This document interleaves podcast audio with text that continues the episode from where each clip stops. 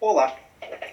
Estamos aqui para o último capítulo do livro que faz o amor durar, do John Gottman e da Nan Silver. E o capítulo do décimo, o título do décimo quarto capítulo é O que é amor verdadeiro? Hum. Ai, ai. O Gottman, como eu sempre falo, é um romântico e um cientista, uma mistura maravilhosa. Né? Que é aquela pessoa que mete os dois pés no chão e age com convicção e ao mesmo tempo deixa a cabeça sonhar um pouco. Afinal de contas, somos apenas humanos. Este é um capítulo curto e ele basicamente consiste de um questionário bem grande, tá? De mais de 40, 119 perguntas. Todas do tipo assim, concordo, não concordo, concordo muito, concordo pouco, tá? Nada assim de outro planeta. Esse livro é cheio de questionários, ele é muito bacana por causa disso. E eu vou ler algumas dessas perguntas, não vou ler todas, obviamente, né? Senão a gente fica um dia inteiro aqui, né? Na leitura deste capítulo, mas eu vou ler algumas e fazer alguns comentários a respeito de é, alguns. de como ele coloca isso daqui, né? Então, assim, quando uma pergunta vai para um questionário, ela não vai por acaso, está querendo medir alguma coisa, está querendo entender alguma coisa. Então, o que, que cada uma dessas perguntas está querendo? O nome do questionário, o nome do questionário é para valer, né? Assim, tipo, é o amor da minha vida. Então, aqui. Confio totalmente no meu cônjuge. Essa é a primeira pergunta. Gente, sabe aquele chavão de que sem confiança não tem relacionamento? Pois é. O Gottman, o trabalho inteirinho deste livro, é baseado neste conceito. Que com confiança a coisa vai.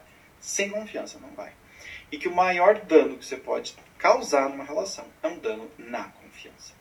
Tá? Então, isso daqui é bem importante. Meu cônjuge se sente seguro comigo. Sinto-me segura com meu cônjuge. São duas perguntas. Tá? E ele faz isso várias vezes. Eu me sinto seguro com ela. Ela, ele se sente seguro comigo. Essa via de mão dupla, ela é para explorar o quê? para explorar se existe uma harmonia entre nós ou não. Então, eu me sinto seguro com ele, ela, mas ela não se sente segura comigo.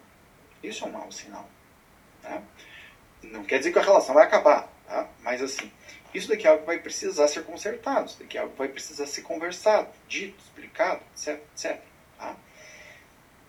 É, e a questão da segurança, ela tem muito a ver com essa questão da confiança também. Então, aonde tem confiança, a segurança a respeito dos próximos passos a serem tomados aumenta, que é uma das questões pelas quais o Gottman foca tanto na questão da confiança.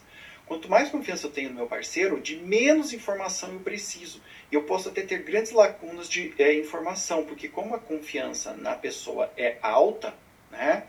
E de novo, a confiança que o Gottman coloca aqui é uma confiança pé no chão, não é uma confiança, ah, eu confio, ele ela é maravilhoso, né? Não é coisa de paixão.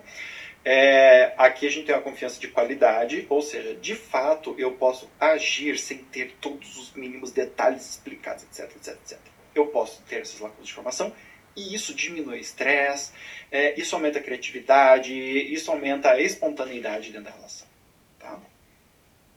tem coisas interessantes. Meu cônjuge me faz rir.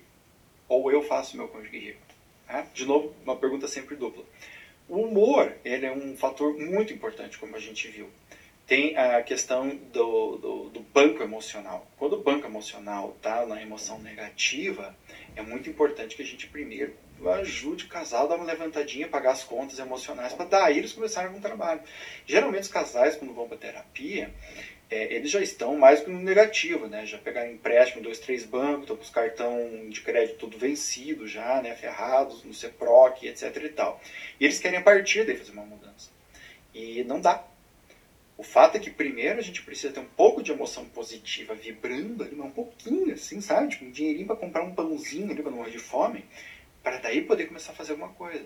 Porque enquanto a conversa entre os dois é só troca de acusação, é só ratatatá de metralhadora, não tem o que fazer. Né? A relação vai para baixo. Eu amo a forma como meu cônjuge raciocina. meu cônjuge ama a forma como eu raciocino. Olha que interessante isso. Eu gostei bastante desse item, é, porque a apreciação pela maneira de pensar um do outro ela é importante. Quando um ou outro, ou os dois, depreciam ou até denigrem a forma do outro de pensar, isso geralmente gera conflitos. E geram conflitos não apenas na questão da confiança, porque se eu não confio no teu jeito de raciocinar, eu não vou confiar em você. Agora, se eu também denigro o teu jeito, isso vai te ferir. E às vezes, dependendo da pessoa, isso daqui pode ser algo muito sério. Principalmente se ela já vem, por exemplo, de uma família é, de pessoas que, que têm essa tendência de denegrir né, o outro. Que é quase todo mundo nós nos preocupamos com a saúde um do outro. Essa questão de preocupação com a saúde não é aquela preocupação chata, né, que a pessoa parece tua mãe teu pai, mas é aquela preocupação verdadeira. Né, aquela que olha e fala, escuta, se você cuidar com isso daí, hein? Porque isso daí tá pegando e vai piorar. E eu não quero gente com a saúde ruim do meu lado. É nesse sentido. Tá entendendo? Isso daqui também é bem importante, por quê? Porque demonstra que existe uma preocupação e sem essa preocupação, fica difícil, né? Tipo assim, ah, a situação tá ruim, o problema é seu, né? Não mostra uma correlação, uma relação muito saudável. Tenho atração sexual pelo meu cônjuge? Sinto-me desejado pelo meu cônjuge? Essa é uma questão importante. Né? A gente falou em um dos capítulos a respeito da questão sexual. Existe a sensação de desejo de ambos os lados? Porque aqui é óbvio, né? Quando eu sinto, mas eu percebo que o meu cônjuge não sente, isso daqui vai atravancar a nossa relação.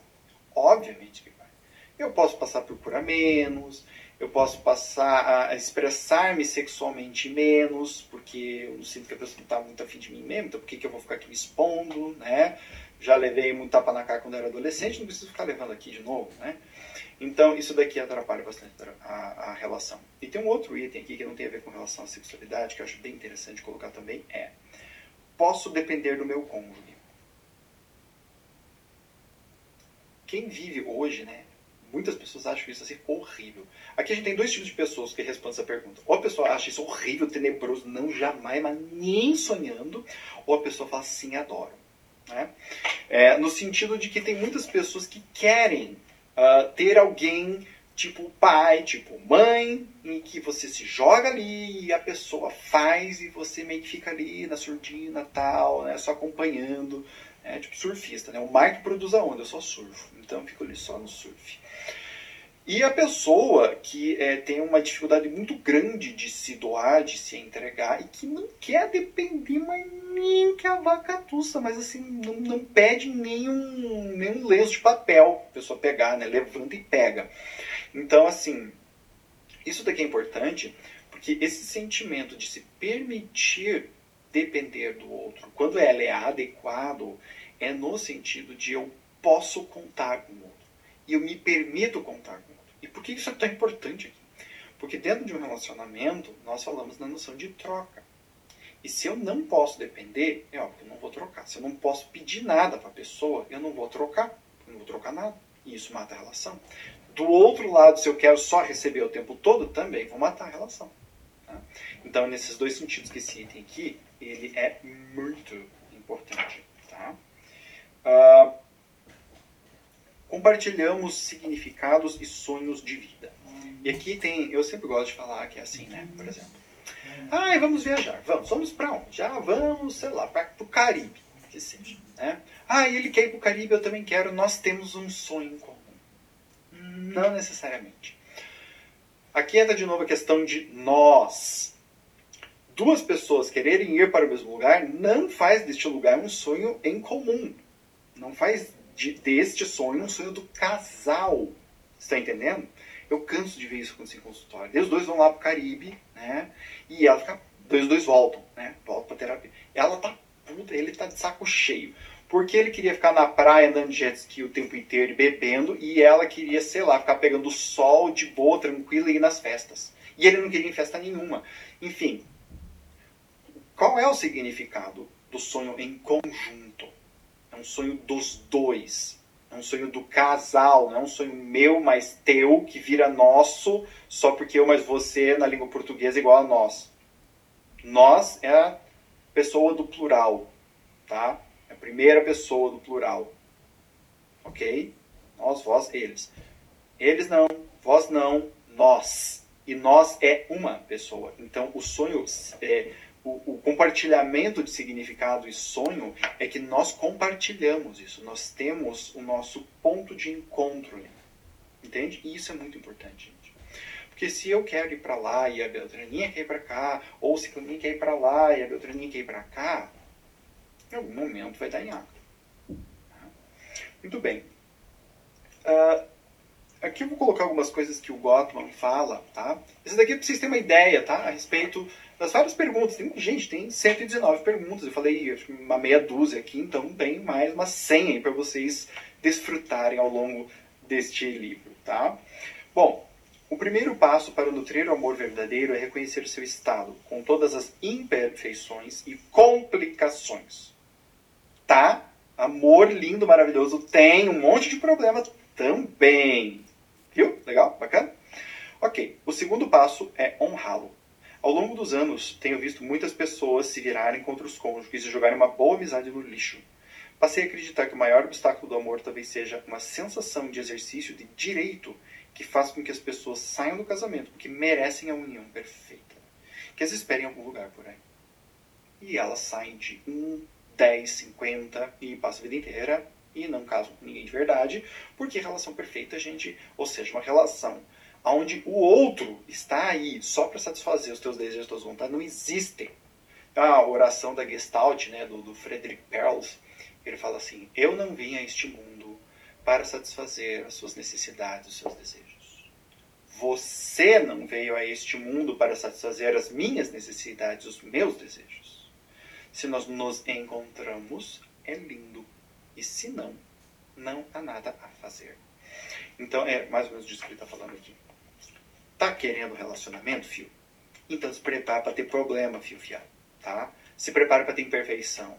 Se prepara para ter ninguém, ninguém roncando do teu lado, tá? Chulezento, que te, que te confronta. Porque tudo isto, dentro desse, quando tudo isso está dentro desta ideia, trabalhada nesse livro da confiança e da entrega mútua, isto é saudável. Isto vai acontecer. Não é nesse livro, mas o Gottman tem um outro uh, em que ele fala, acredito que é os sete princípios para o casamento, alguma coisa assim, em que ele fala a respeito do problema insolucionável do casal. E ele diz, ele é categórico, todos os casais com quem eu atendi, com quem eu trabalhei, têm um ou mais problemas insolúveis. O que é um problema insolúvel? Problema insolúvel é um negócio que te incomoda no teu cônjuge, tá? Que te enche o saco, que faz às vezes você ficar até triste com a pessoa e que vai continuar acontecendo que acabou. É isso aí. Vai rolar. Então, é isso que ele chama de problema insolúvel. Porque as pessoas caem na tentativa de ficar tentando arrumar, consertar o problema, abre aspas, mudar o outro, né? abre aspas, na parênteses, né? mudar o outro, isso não funciona. Isso só cria mais problema. Então o Gottman, ele já, vai, ele já corta o caminho e fala assim, gente, esse negócio é o seguinte, tem alguns, e ele tem lá uma metodologia para identificar isso, esse nível de problema aqui, você não resolve. Esse nível de problema aqui é assim, quando acontecer isso daqui, eu vou pá, pá, pá. E é isso. Tá? Então, não tem casamento perfeito. Ou seja, não tem casamento que nasceu só para satisfazer você, fio fiar. Não tem não, tá? E uma outra coisa. Uh, o amor duradouro acontece quando amamos a maior parte do que aprendemos sobre a outra pessoa e conseguimos tolerar as falhas que não podem mudar. Bonito? Está? Vou repetir. O amor duradouro acontece quando amamos a maior parte do que aprendemos sobre a outra pessoa e conseguimos tolerar as falhas que não podem mudar. E eu vou acrescentar uma coisa aqui, que eu sou meio metido, e que talvez não devam. Porque talvez se você mudar aquilo, se a pessoa mudar aquilo, você perde algo muito mais importante que a relação. Às vezes você perde a pessoa. E uma pessoa morta por causa de algo que a gente exigiu dela, é uma das piores dores que você vai poder carregar na tua vida, especialmente se você amar a pessoa. E geralmente quem consegue fazer isso acaba se afastando da relação, porque não suporta ver isso. É óbvio que a pessoa não fala isso, mas geralmente é. Tá? Um relacionamento de longo prazo e sério vai passar por momentos ruins. Temos que aceitar o detrito dos erros e dos incidentes lamentáveis que criamos. Então, vocês vejam, né? Aquilo que eu falava no começo do, da leitura do capítulo, eu adoro o Gotham de coração, porque o Gotham é romântico, sim, e é pé no chão. Tá? Ou seja, relações trazem problemas. E ele deixa isso bem claro para quem quiser brincar desse jogo. Não quer se estressar no jogo do amor? Não quer se arrepender, sofrer, é, se sentir culpado, sentir ciúme, raiva, medo, não quer sentir isso, não entra. Não entra. O jogo do amor não é para você. Né? E isso não é te julgando, mas não é para você. Porque no jogo do amor tem tudo isso sim e vai continuar tendo, mesmo que você tenha um casamento assim, ó, nota 10. Tá? Espero que este último capítulo tenha sido interessante para vocês e que faça vocês refletirem a respeito de fato do que é amor e o que é amar para você. Encontro vocês no próximo vídeo do próximo livro. Até mais!